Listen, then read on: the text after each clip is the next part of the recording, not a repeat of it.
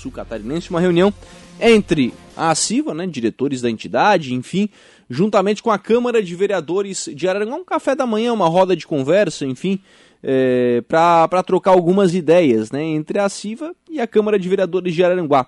Presidente da CIVA, presidente Beto Sasso, é, qual foi o objetivo dessa conversa? Né? A CIVA foi a, a, promo, a promotora desse encontro, enfim, foi quem é, chamou os vereadores para essa conversa. Qual foi o objetivo desse, desse encontro? O que, que vocês trataram, presidente? E quais são os encaminhamentos a partir deste encontro? Boa tarde. Boa tarde, Lucas. Boa tarde aos ouvintes da Rádio. É, na verdade, é, era uma reunião em que a gente já vinha tentando, não digo uma reunião, na verdade um encontro, né, que a gente já vinha tentando marcar já é, alguns meses, mas a gente esperou, né, os vereadores, principalmente os que entraram nesse mandato, né, é, se interarem um pouco mais dos assuntos e a gente, a ideia realmente é a gente se colocar, né, à disposição, colocar a CIVA à disposição é, para os vereadores, principalmente naqueles projetos que, que visam o desenvolvimento econômico e também social da cidade de Arananguá. Então, na verdade, foi um encontro com, com diversos assuntos, né, a pauta foi é, uma pauta bem aberta, tá, e na verdade a ideia realmente é essa, colocar a CIVA à disposição e os vereadores também se colocaram à disposição da CIVA.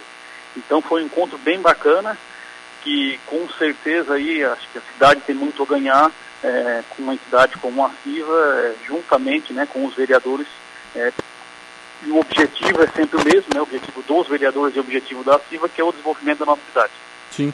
Bom, é, quais foram os temas que foram levantados, o, o presidente, é, nesse quesito, né, desenvolvimento da cidade? Enfim, o que, que foi levantado e como é que encaminha isso a partir de agora?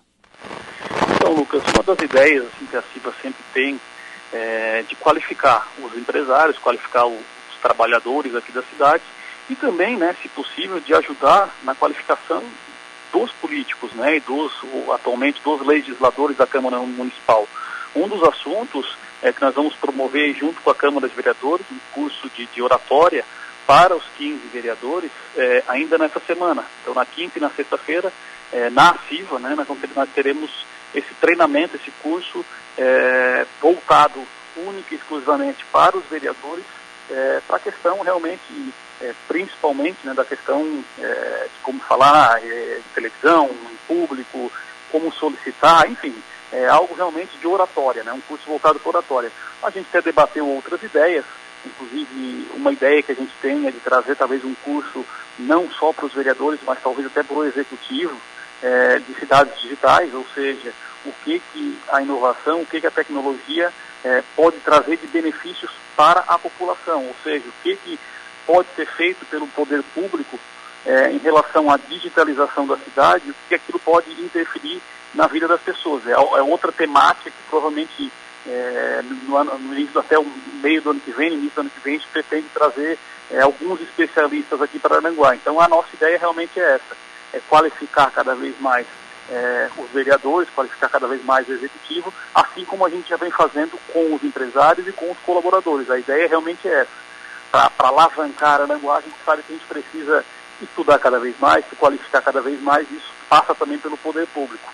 Além disso, claro que foi, foi discutido outras ideias, né? nós temos uma ideia também é, para a eleição do ano que vem, é, de fazer uma campanha principalmente para o voto regional, né, para que a gente consiga, é, né, com que os vereadores, que hoje os vereadores, na verdade, são representantes do, do povo, né, e muitas vezes é, são pessoas muito influentes em seus bairros e na cidade, a gente também colocou isso para eles, para eles colaborarem no que for possível, para conscientizar cada vez mais a população é, nós elegendo deputados estaduais, deputados federais, enfim, né, os cargos que é senador, governo do estado, é, pessoas da região, porque nós temos mais representantes da nossa região tanto na Câmara Federal quanto na Assembleia Legislativa e até, se possível, no Executivo é, Estadual e Federal, é, mais forte vai ficar nessa região. A gente vem sofrendo muito nos últimos tempos pela questão da representatividade. Isso é muito porque muitos deputados de fora vêm, pegam fora do, fora do extremo sul, né, fora do sul de Santa Catarina, vêm na nossa cidade, conseguem uma votação expressiva aqui e acabam muitas vezes se elegendo com votos aqui da região. Então foi algo que a gente também discutiu, é, não diria que foi uma discussão, mas principalmente uma troca de ideias com os vereadores. É, aí, presidente, a gente começa a chegar exatamente é, no, no, centro desse problema, porque muitos desses políticos de fora que acabam vindo buscar votos aqui são trazidos exatamente pelos, pelos vereadores, pelos cabos eleitorais, pelas lideranças políticas locais, né? É o, é o camarada que pega lá um deputado, às vezes, do norte, do, do oeste, da região serrana, é, enfim, e aí o, o, esse deputado ele promete aí uma emenda e tal, e aí traz esse cara aqui, vem aqui, pega 100, pega 200, pega 500 votos, enfim, isso acaba tirando a eleição dos daqui, né?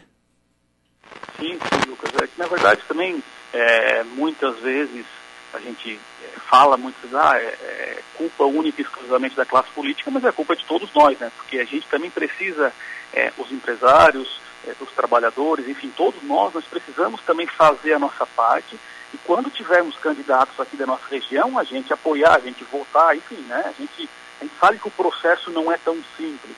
E, e talvez aí com novas lideranças, a gente viu que uma, uma Câmara de Vereadores de Arananguá, ela teve um processo de renovação bem grande na última eleição.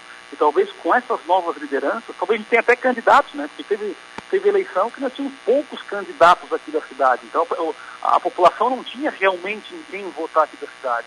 E vamos aí, principalmente, é, torcer e fazer uma campanha, principalmente para que a gente tenha cada vez mais é, candidatos aqui da cidade de Arananguá, candidatos do Vale do Arananguá, porque também precisamos é, encorajar aqueles que já estão na política e encorajar também as pessoas que não estão na política para que elas entrem na política né, e façam a diferença.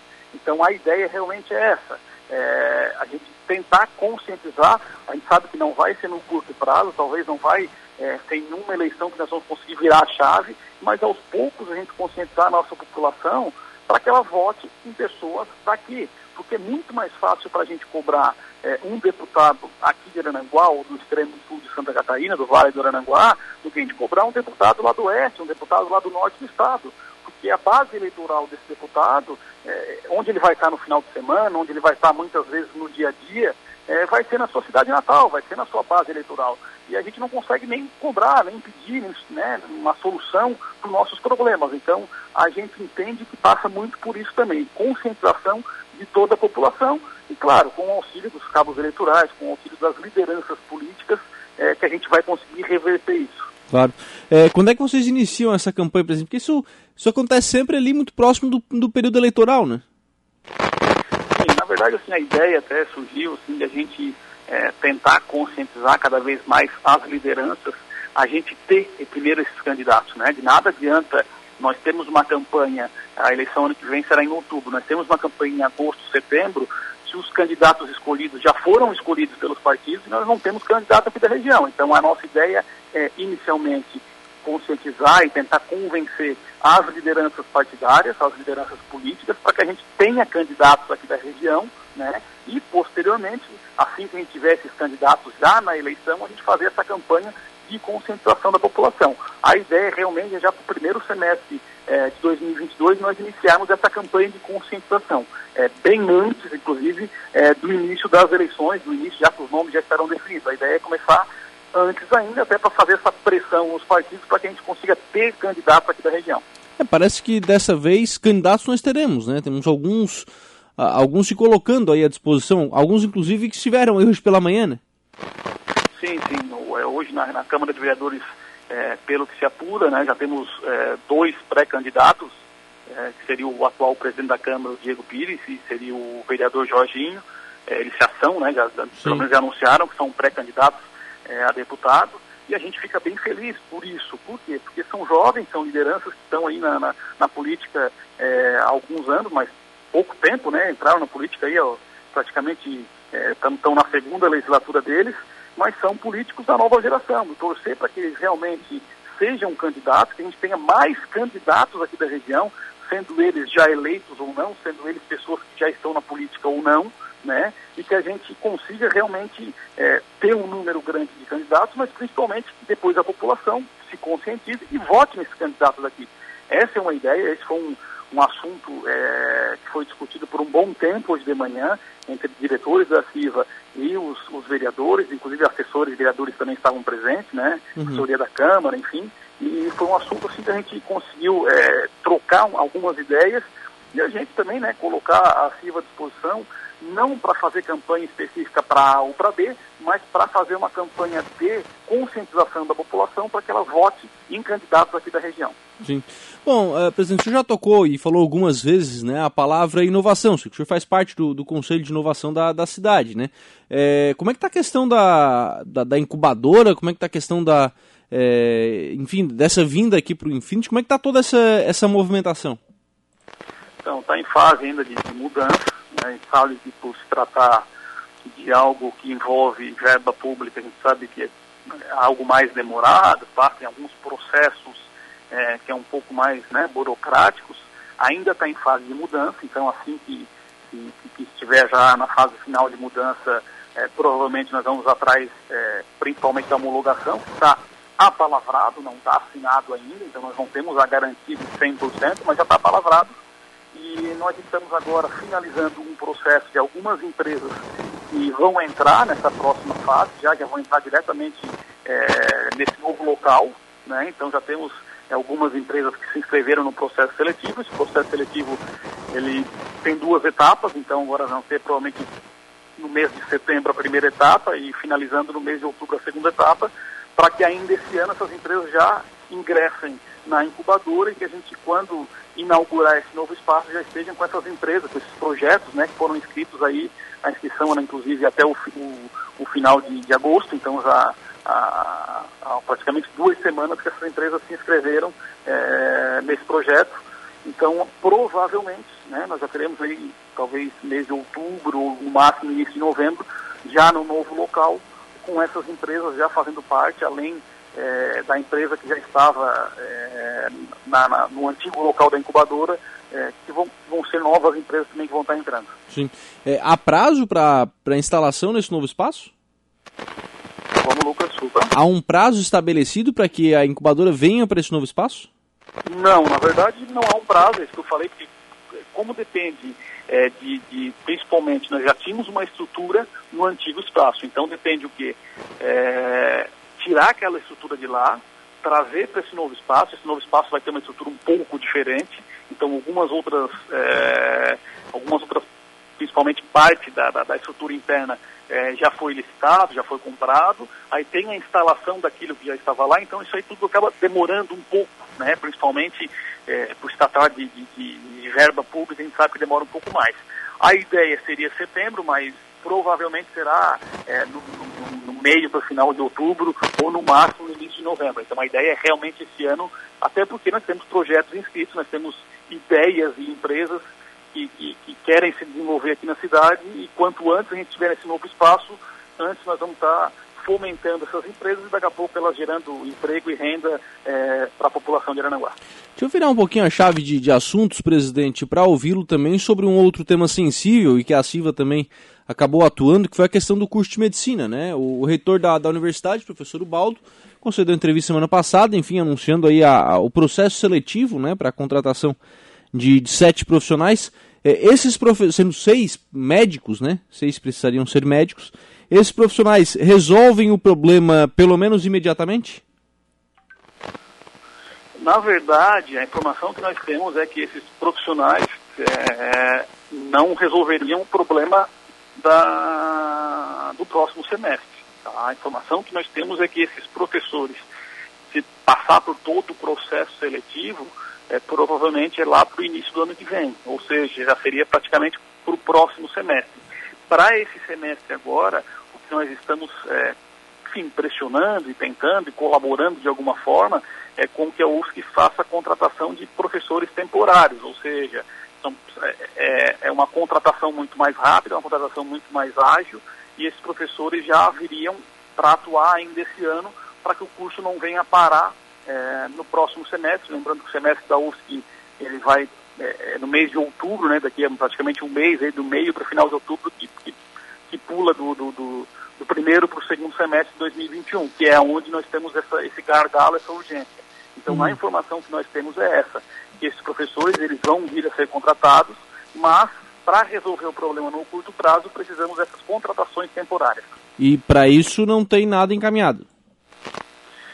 A informação que nós temos é que está encaminhado, já está tudo, o trâmite interno da UFSC já está tudo encaminhado. Mas, uhum. é, é, como eu falei anteriormente, é, são assuntos diferentes. mas em se tratando muitas vezes de, de, de, algo público, a gente sabe que é um pouco mais moroso, um pouco mais né, devagar, não é no mesmo tempo da iniciativa privada, que muitas vezes a gente consegue resolver as coisas muito mais rápido, até por conta de, de questões legais, né? Uhum. Então, não tem nada é, principalmente exposto externamente, mas as informações que nós temos internamente são essas, que está é, resolvido, pelo menos apalavrado que está resolvido, mas falta resolver realmente na prática. Né? Uhum. Nós teremos, inclusive, provavelmente uma reunião é, essa semana ou semana que vem com a UFSC, e aí nós vamos ter em relação a isso. Sim, é porque do jeito que está hoje para, né? Do jeito que está assinado foi feito para. Tá? E a nossa cobrança é essa, Lucas.